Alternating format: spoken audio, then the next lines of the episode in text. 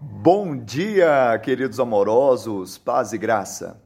Olhando filisteu e vendo a Davi, o desprezou, porque era moço, ruivo e de boa aparência. 1 Samuel capítulo 17, versículo 42.